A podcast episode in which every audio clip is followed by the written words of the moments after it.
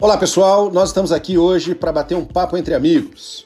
A gente teve uma ideia de discutir sobre o dia a dia, sobre os desafios e sobre as soluções.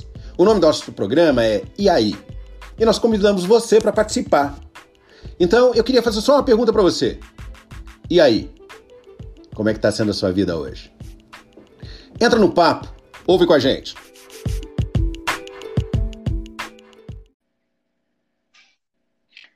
Claudine Hudson, seja bem-vinda. Obrigada, João Palmeira. Vamos fechar essa semana com chave de ouro? Bora lá. Começamos a discutir logo no primeiro dia da semana sobre escolhas. E viemos discutindo aqui sobre as consequências, as escolhas que a gente fez e faz na vida, os resultados que a gente tem, como a mídia nos influencia. E hoje, Claudine, qual será o mote das escolhas? O que, que a gente vai discutir em relação a elas? Olha, a minha sugestão para a gente fechar esse tema com chave de ouro é falar sobre o equilíbrio entre as escolhas. Que tal, hein? Boa ideia. Eu sou um cavalheiro. Ladies first. Fica à vontade. Ok, vamos lá então. Eu gostaria de convidar os nossos a pensar o quanto que as minhas escolhas estão alinhadas com aquilo que eu sou e com aquilo que eu quero. Falamos da, do bombardeio de informações, do agradar o outro, da necessidade de inclusão, de aprovação, e também o quanto que as tecnologias estão tendenciando as nossas escolhas. E agora, o que fazer com tudo isso? Como desenvolver mecanismos para ter mais equilíbrio nas nossas escolhas e também naquilo que a gente quer alcançar. Então, a partir de agora, eu gostaria de te convidar a entender que não existe uma receita pronta, mas existem algumas referências que você pode utilizar a seu favor. A primeira delas, João, que eu gostaria de compartilhar, que funcionou muito para mim, é o seguinte: quanto mais eu me conheço, mais eu entendo o que realmente faz sentido na minha vida. E a partir de então, eu conecto cada passo que eu dou àquilo que realmente eu valorizo. Estamos falando então de autoconhecimento, de valores e de crenças. O que, que funcionou para você, João, e que de repente você poderia compartilhar também? Arrumar a cama. Pode parecer que não, mas fez uma grande diferença. Eu ouvi há muito tempo atrás, tipo um ano talvez, um oficial da Marinha falando no discurso que ele fez sobre arrumar a cama. Achei o discurso fantástico e gostei, revi esse discurso mais de uma vez. E agora, nesse período de pandemia, uh, de ter que ficar muito tempo aqui dentro de casa, enfim, né? Mesmo tendo experiência, mesmo já fazendo isso desde antes por causa da minha profissão, né? Porque como eu dou treinamento, eu dou palestra, eu faço sessões de mentoria, de coaching e aconselhamento. Então, pesquisa para mim é a minha realidade. Então, eu já estava acostumado. Mas quando a gente ouve a palavra não, isso incomoda um pouco. Então, você não pode sair. Mas peraí, eu quero sair. E aí o que acontece foi de que, ao pensar a respeito da minha realidade, pensando em arrumar a cama, eu tomei a decisão, é, inclusive baseado numa sessão com um cliente, de que algumas coisas precisariam mudar.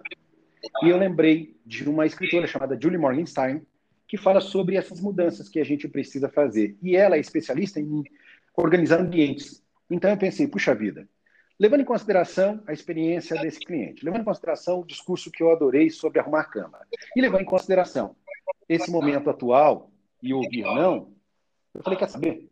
Eu vou mudar o meu espaço. Então, eu primeiro mudei a sala, refiz a decoração da sala, dei algumas coisas que eu, que eu já tinha há muito tempo, trouxe outras que eu tinha, trouxe do escritório para a sala, um, um puff super bacana que eu tenho há muito tempo, que eu adoro, e fui rearrumando cada cômodo. Todos os dias, quando eu acordo, eu me deparo com uma, uma realidade. Eu sou bagunceiro, por natureza. Então, estar organizado é alguma coisa que é uma escolha consciente que eu tenho feito.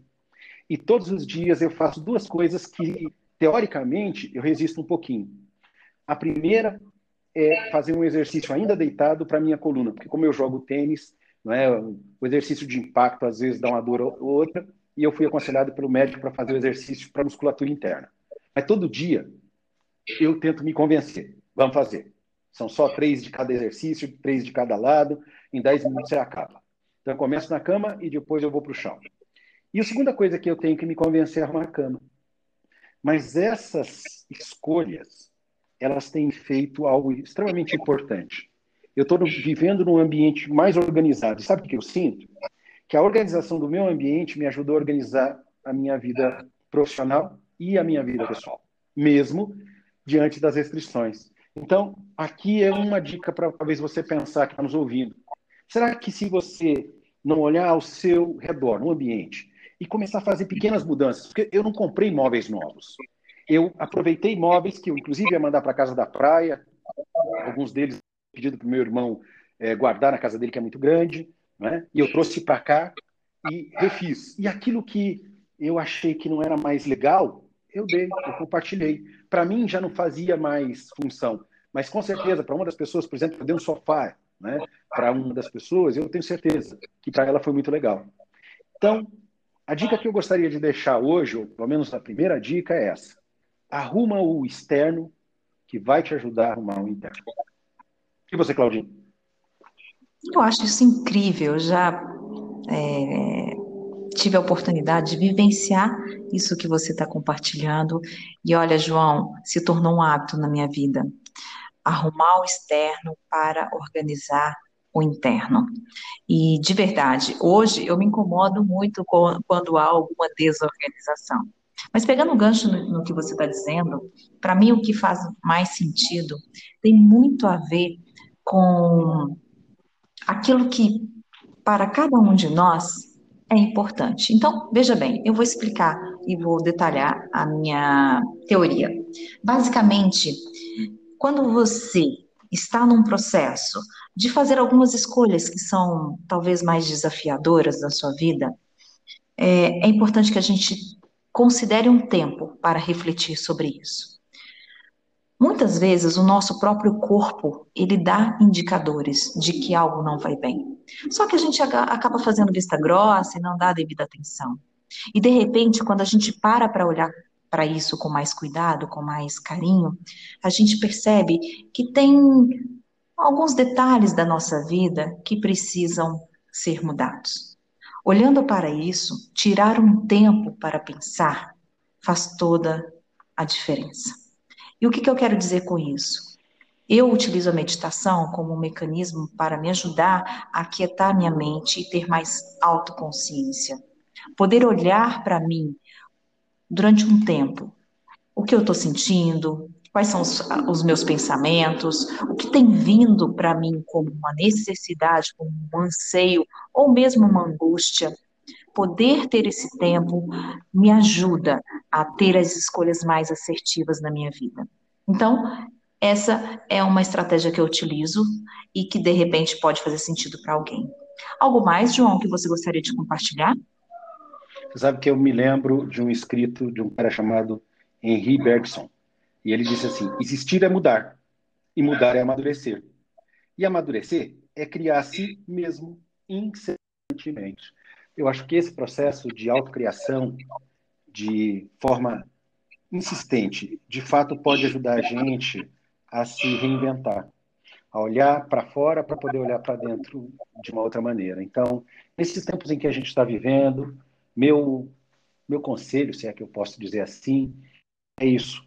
Faz o que a Claudine sugeriu. Para, dá um tempinho para você mesmo. Eu ouvi de uma namorada muitos anos atrás, na verdade, eu ouvi de duas, que eu ia para minha caverna. De vez em quando eu ficava na minha, quietinho, refletindo. E a primeira vez que eu ouvi isso, devia ter, sei lá, 17, 16. A, a minha namorada falou, eu não entendi muito bem. Ela pegou no meu pé, eu acho que até a gente deu uma discutida. Passado dois anos, uma segunda namorada disse a mesma coisa, você está indo para sua caverna, né? PC as duas pragas se conhecem e devem ter conver se conversado, não é possível. Só que essa história de ir para a caverna é algo que eu vivo a vida inteira, que é um momento em que, às vezes, eu fico comigo. Já cansei de ouvir mais de uma vez, eu moro sozinho, né? E as pessoas dizem assim: e aí, quando você chega no seu apartamento depois de um dia de trabalho ou depois de um de viagem, você não sente solidão? Eu fiz duas coisas para não sentir. Primeiro, eu tenho um quadro com 72 fotos na minha sala, que são dos meus filhos, de todas as fases. E isso me ajuda, porque eles moram longe, né? eles moram com a mãe, enfim, ajuda a me sentir mais perto. E a segunda é de que o meu trabalho traz tanto prazer e eu mergulho tanto nele que eu confesso para vocês, eu ainda não sei o que é a solidão. Então, minha sugestão é descobre o que é que te motiva, descobre o que é que faz você se sentir super pleno e o que é que te preenche tanto que mesmo estando longe de tudo, você ainda vai se sentir completo. Acho que é por aí. Perfeito, João.